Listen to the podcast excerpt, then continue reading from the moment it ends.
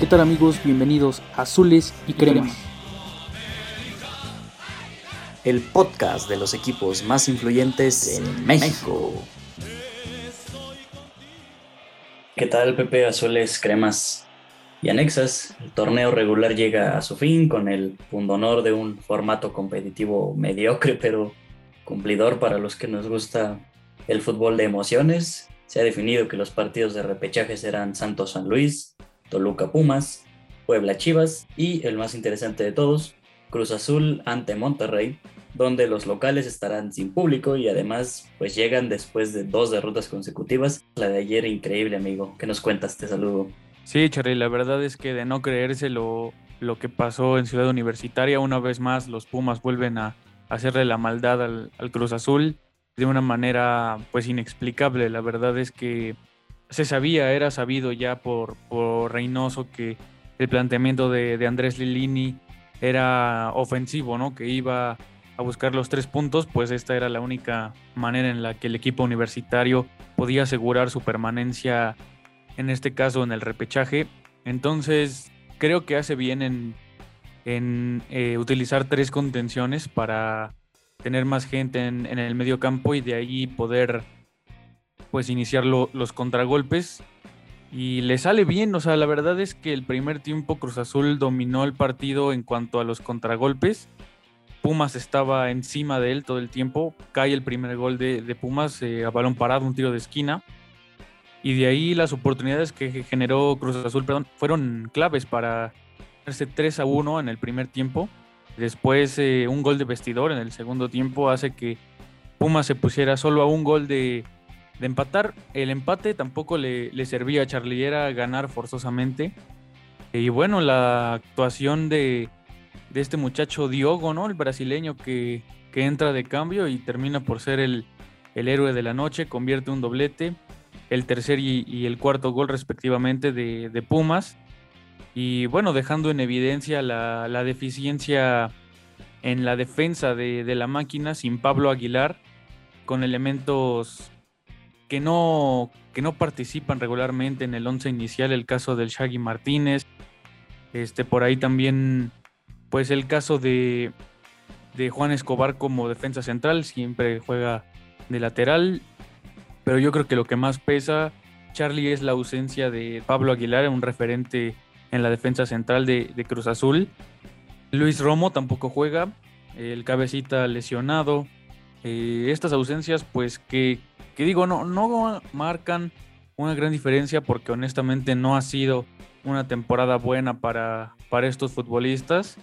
Pero bueno, Cruz Azul hace lo propio y Alvarado con un hat trick pues lo, lo terminan opacando completamente con la hazaña felina que, se vivió ayer en, en, Ciudad Universitaria, Charlie. Y, y, pues para resaltar lo de, lo de Lucas Pacerini, ¿no? La verdad de un futbolista que pues se queda, le dan una oportunidad más en, esta nueva administración, en nuestra nueva directiva de Cruz Azul.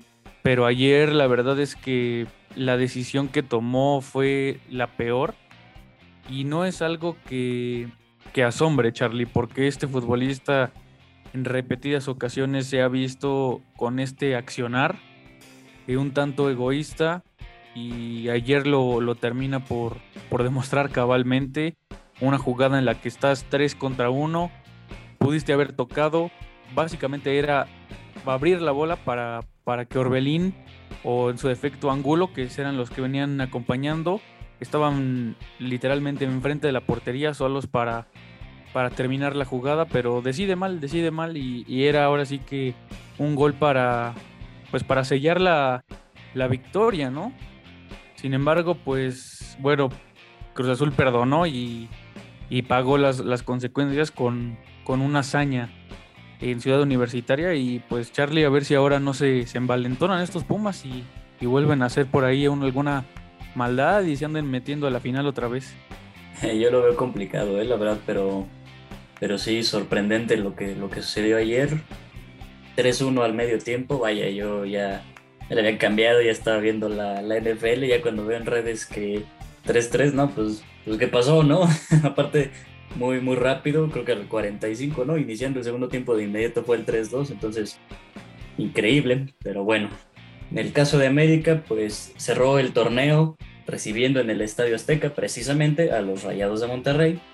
Eh, mira, dentro de las novedades adicionales al partido, te puedo comentar que hubo un cambio de locutor en la voz del Estadio Azteca, obvio dentro de que el Club América sea el local, Anteriormente la verdad no era completamente entendible cada que esta voz intervenía.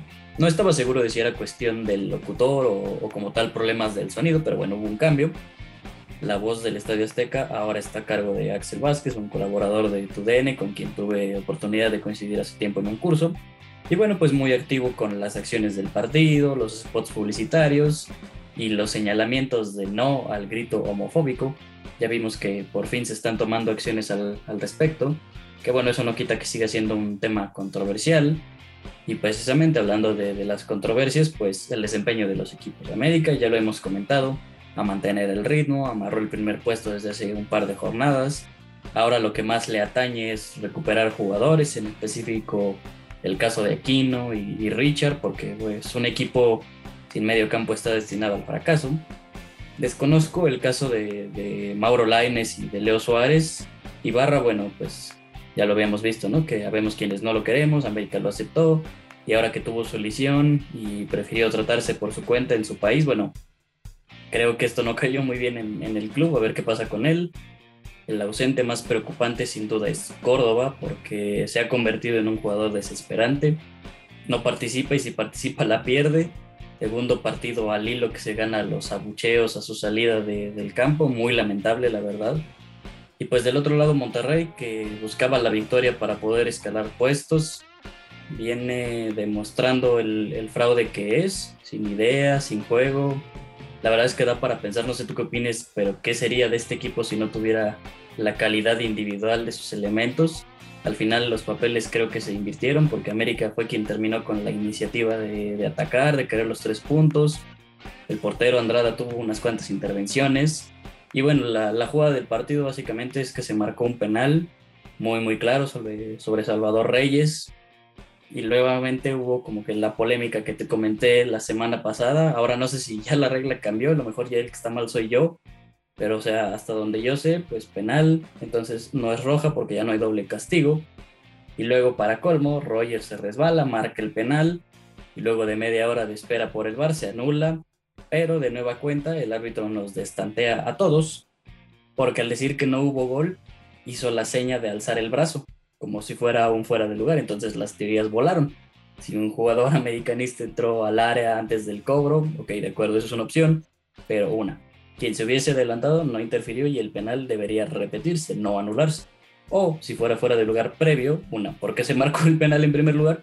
¿Y por qué no regresó el central expulsado de Monterrey? O sea, para variar quedamos perdidos y yo entiendo la regla de que, ok, es un doble toque, pero ha habido muchas displicencias. De hecho, hace rato precisamente estaba viendo en, en Twitter que este exárbitro, Felipe Ramos Rizo, hizo la comparación de que Cabecita Rodríguez precisamente marca un penal exactamente igual en doble toque ante Mazatlán y el penal contó. Entonces, bueno, ese es el, el problema, ¿no? De las inconsistencias del arbitraje pero bueno, el punto es que el partido quedó empatado a ceros y Solari, como ya se los había comentado también, sigue sin ganarle a estos rayados y también sin marcarles gol. Pero bueno, amigo, como ya lo decíamos, hemos llegado al final de la etapa regular, entonces aprovecho para realizarte unas cuantas preguntas, quiero saber tus pronósticos. Entonces, a ver, dime, dentro de lo que fue el torneo para ti, ¿quién fue el equipo sorpresa, el equipo de excepción quiénes avanzan en los cuatro partidos de repechaje y a quién ves alzando el título. Pues sí, Charlie. Bueno, a ver, te contesto la primera. Para mí el equipo sorpresa, yo creo hasta el momento ha sido el Atlas. La verdad es que un equipo que está haciendo las cosas bien, llega Orlegui Sports. Esto llega a cambiarle un poco la, pues el panorama, Charlie. Yo creo desde que llega Orlegui, desde que llega este chavo que está siento que es de los revolucionarios del fútbol. Actualmente eh, le cambia la cara al equipo y mira, ahorita el equipo está bastante sólido, se encuentra ahí abajo de, del América. Entonces, para mí, el Atlas ha sido pues el equipo sorpresa hasta ahora. En cuanto a la decepción, pues yo creo que sí me iría pues por el Tijuana. La verdad es que, o sea, todo el torneo no pudo levantar.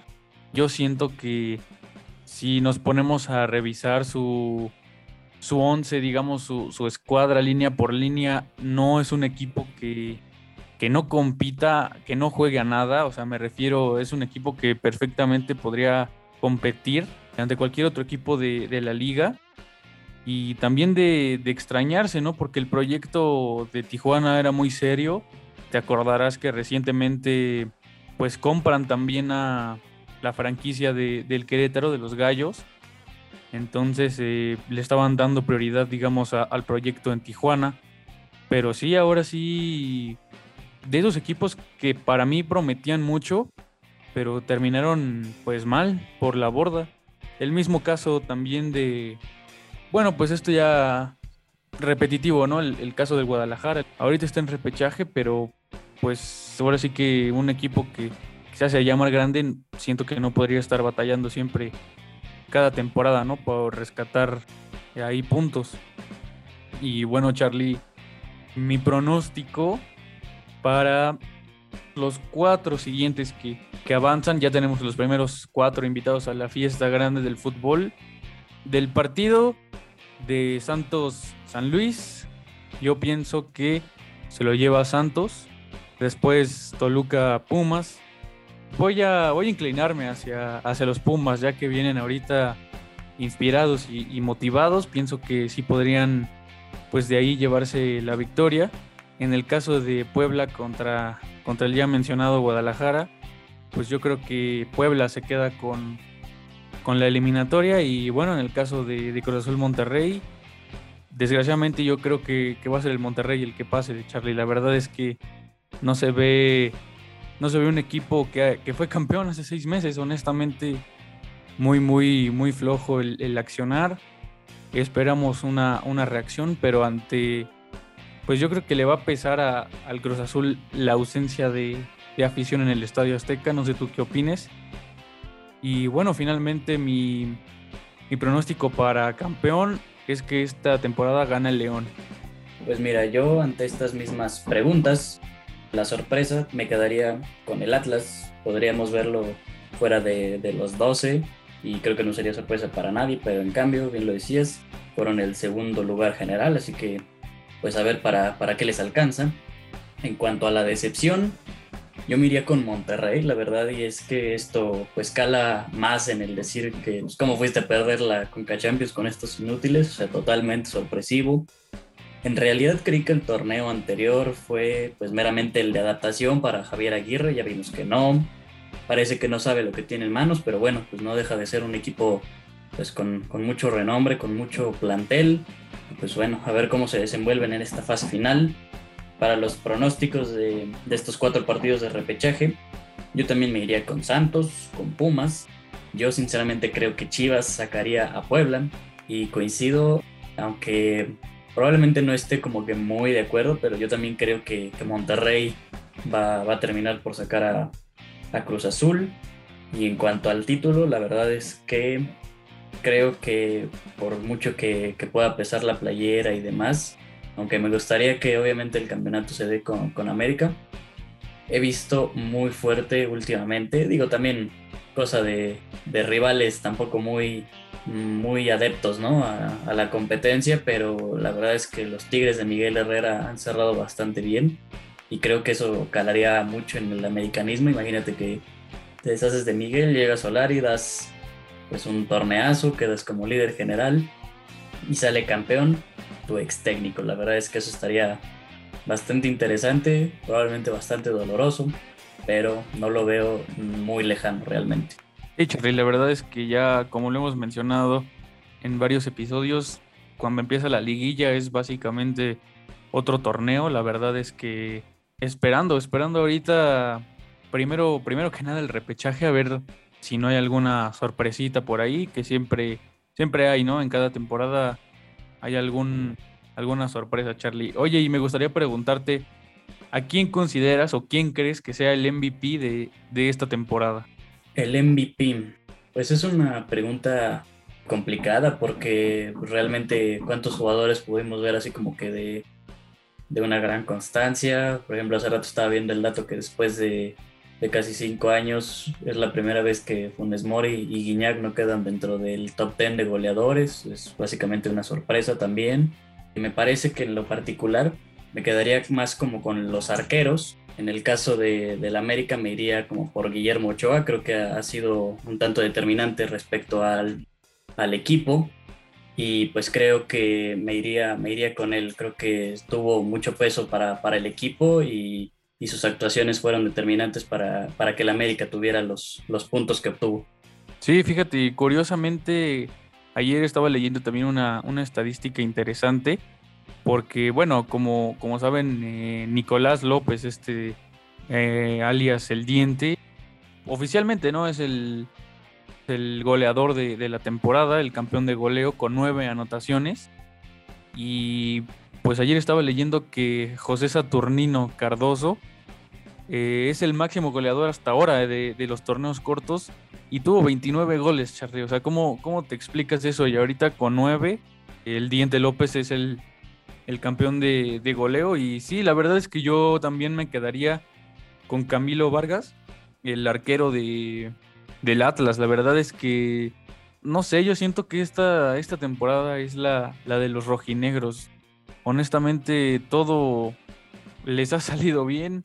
Pues ahí muy peligrosa la, la delantera, ¿no? Este, de llamar la atención lo de, lo de Jairo Torres, me parece un elemento importante que debería ser considerado por Martino en, en alguna convocatoria. Y, bueno, hablando de eso, Charlie, pues el, viernes tenemos otra, otra eliminatoria.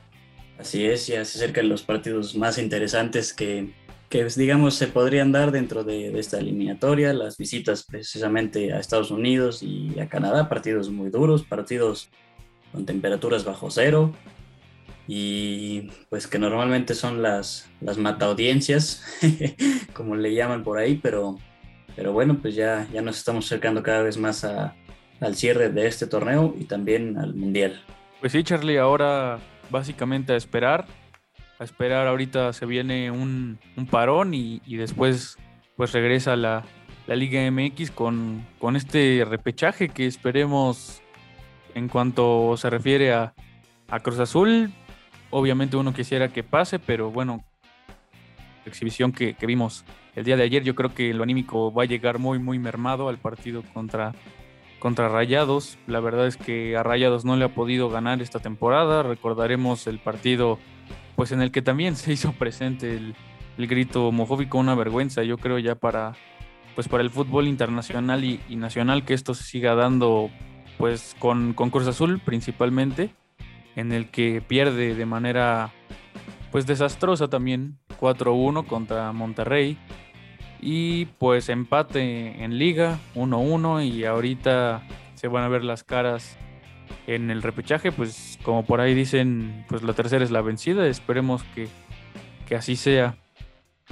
Bueno, pues esta, esta semana no, no hicimos dinámica, preferimos hacer este breve análisis de lo, de lo que nos ha dejado este Grita México 2021. La verdad es que pues, ¿cómo, cómo consideras, Charlie, este, este torneo en, en, cuestión de, digamos, de América en su desempeño del 1 al 10? ¿cuánto, ¿Cuánto le darías tú hasta ahorita en la fase regular?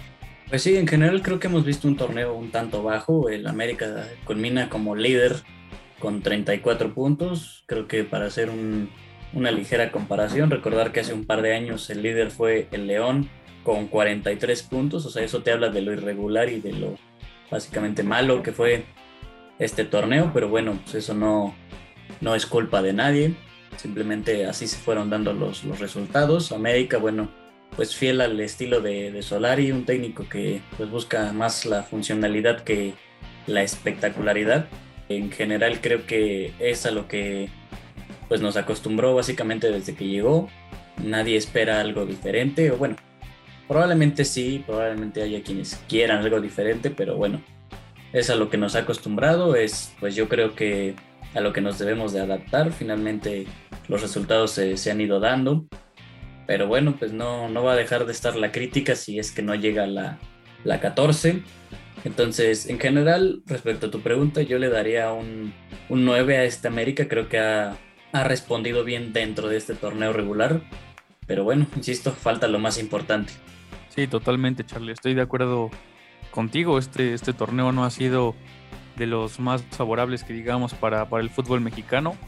Y bueno, en cuanto a, la máquina, pues un torneo clásico ¿no? de, de la campeonitis.